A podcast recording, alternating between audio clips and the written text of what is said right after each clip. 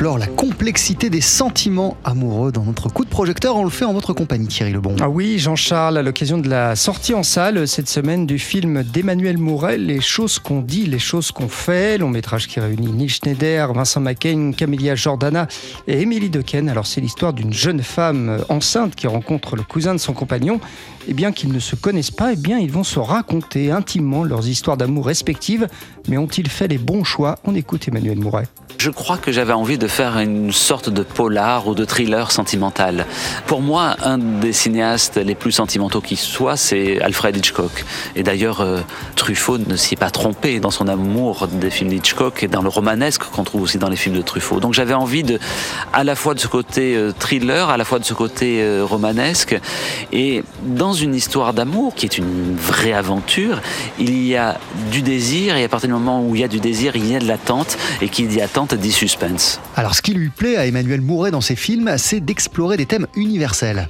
Ah oui, et avec sa patte habituelle, avec une écriture de dialogue aussi particulière, et en parlant des relations amoureuses et des choix amoureux, est eh bien difficile pour le spectateur de ne pas s'interroger. Je fais pas des films qui livrent des pensées toutes faites.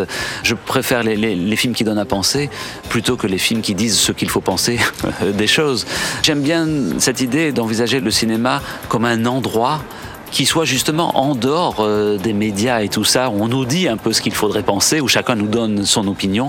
Non, un endroit où on peut douter où on peut se poser des questions sans avoir peur de se poser des questions.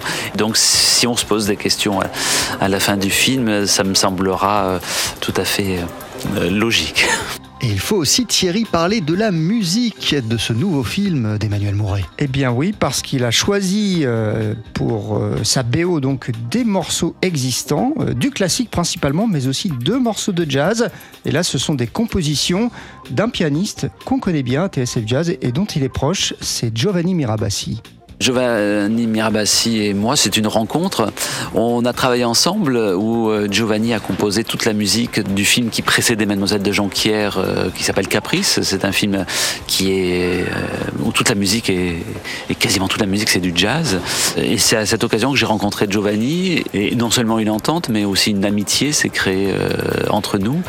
Et si bien qu'il y avait, voilà, à, deux endroits du film, un, désir, parce que le film est plein de musique classique mais un désir en tout cas de musique de jazz.